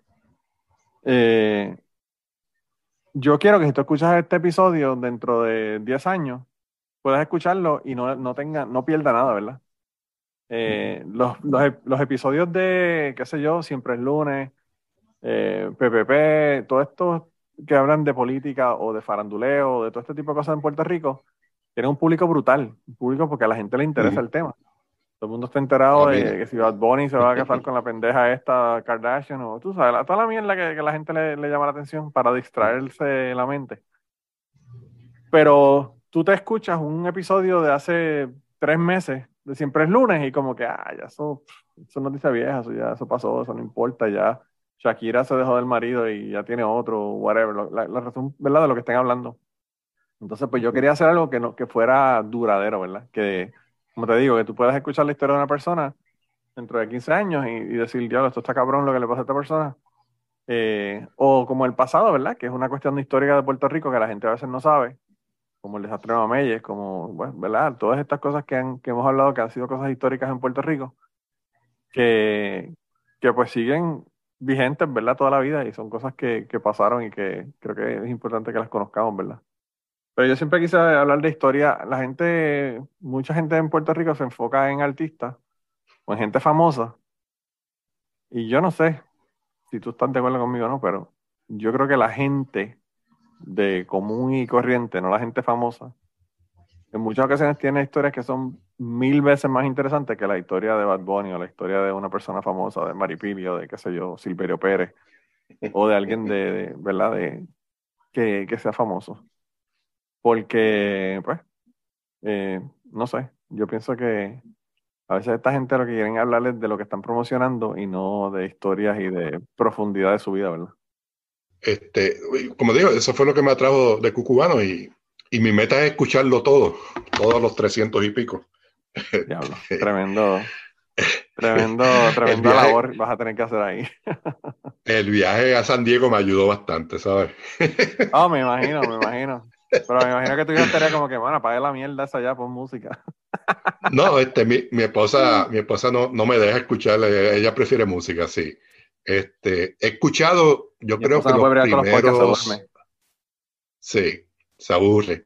Eh, he escuchado los primeros 40, porque empecé escuchando esporádicamente. Eh, venía y, le daba scroll así, donde paraba, eh, y veía el, tema, el título, y después, ok, vamos a escuchar este. Y dije, no, no, voy a empezar del primero. Y he escuchado por lo menos los primeros 30, los primeros 40, más maybe 20 o 30 más así al azar. Sí. Este, pero mi meta es esa. Hay unas historias al principio que están bien cabronas. Eh, y me he identificado con, con muchas, por ejemplo, con, con la, la, como dije anteriormente, con el muchacho de Mayagüez, este, con el Chapín un poco, porque hace como seis años atrás yo fui a Costa Rica, perdón, a, Guatemala, este, en un viaje de la iglesia de, este, eh, de servicio comunitario y nos llevaron a una iglesia este, que fue algo impresionante. Fuimos al pueblo ese donde hay un mercado libre, un famoso, este, yo no puedo pronunciar el, nombre del, pueblo, Chichintinaco, algo así. Este, La cosa fue este, que tiene un mercado bien grande, pero entramos a la iglesia y en la iglesia yo quedé asombrado porque el cura estaba haciendo, este, bautizando como a seis o siete, mientras había unos indios haciendo sus rituales dentro de la iglesia con ramas, con este, humo, este, y todo eso. Y yo me quedé sorprendido, ¿sabes? Yo me crié católico. Y yo, coño, en Puerto Rico esto no pasa. Y pensé. En Puerto Rico lo sacan para el carajo a, palo de, allí. y, pensé lo cuán difícil fue este, eh, convertir a los indios este, este eh, en católicos. Y cómo resistieron bueno, todavía están resistiendo porque mira lo que están haciendo. Ajá. Y tú, vas a México, vas a México y tienen una fiesta de la Virgen de Guadalupe y la gente al frente, en la plaza al frente, están haciendo ceremonias, ceremonias que son este, de, su, de sus religiones ancestrales. O sea, es, una cosa, un sincretismo bien interesante el que hay en, en, esa, en esas culturas. Y tú sabes que, bueno, el, el, el vudú, la santería, todo esto tiene un montón de elementos que también son de cristianismo, de religiones este, de, de África. Eh, bien interesante cómo, cómo, la gente ¿verdad? adapta y como que no pierde la, los orígenes, ¿verdad? Y la iglesia ha sabido capitalizar con eso. Eso fue lo que hacían los romanos. Cada vez que añadían un pueblo decían, mira, los dioses que tú tienes, tráelos para acá, los metemos aquí y, y, los mantenemos contentos, ¿verdad? Porque saben que la religión es un asunto que puede, puede dividir y joder un imperio, ¿verdad?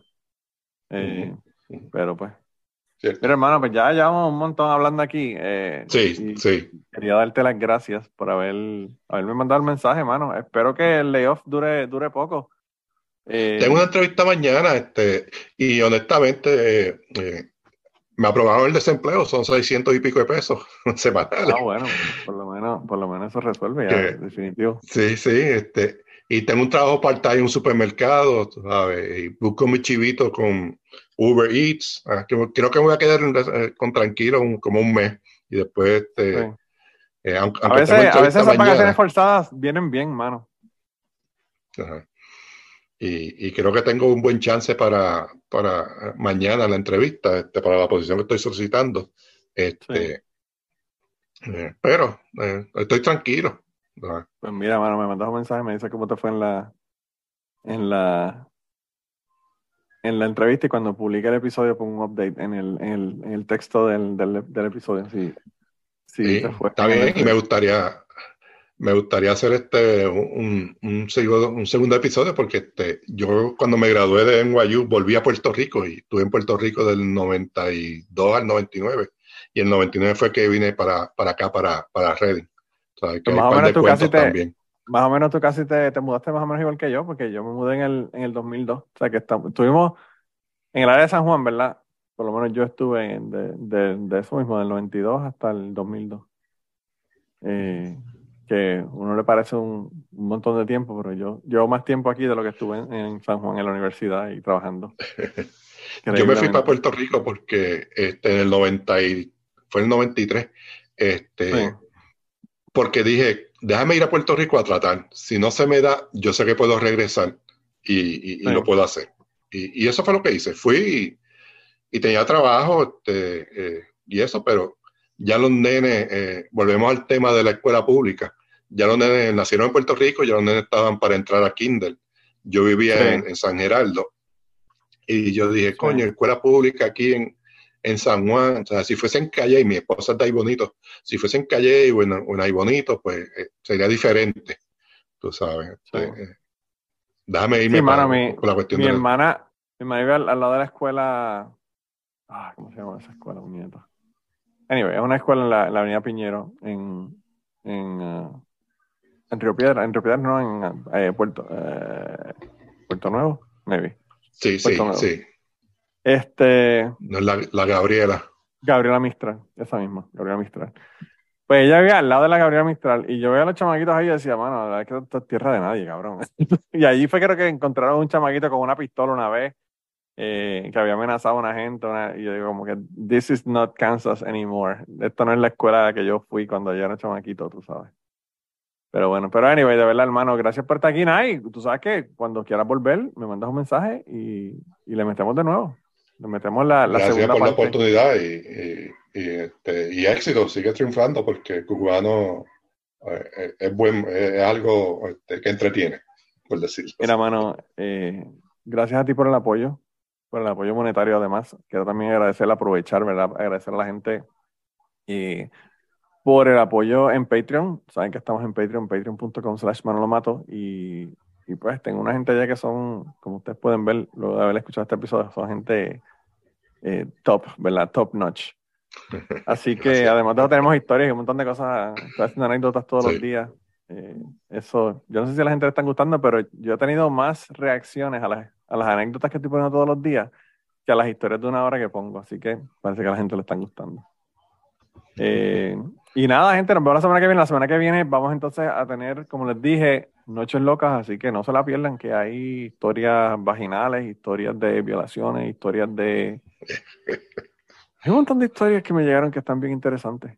Así que esas, esas vienen la semana que viene. Así que van a tener que esperar una semana o entrar a Patreon y el jueves antes de que salga el episodio van a tenerlo ahí.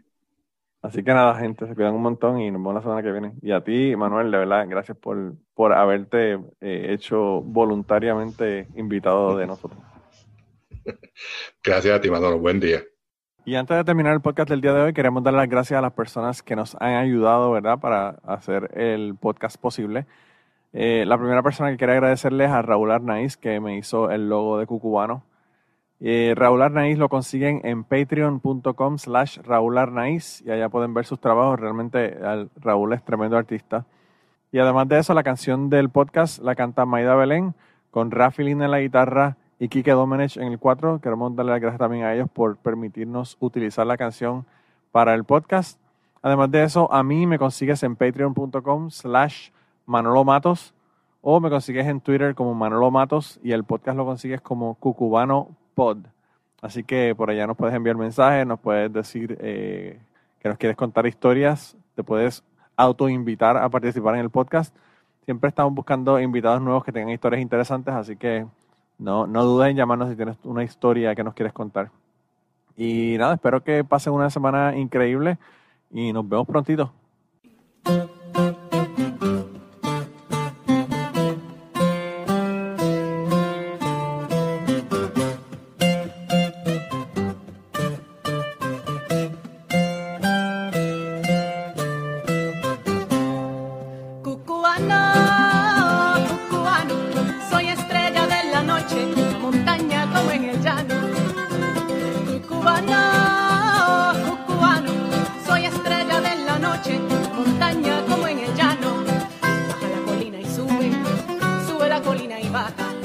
terciopelo de la noche, donde yo soy la verde puntada. Baja la colina y sube, sube la colina y baja. Terciopelo de la noche, donde yo soy la verde puntada. Terciopelo de la noche, donde yo soy la verde puntada. Y digo así, cubana.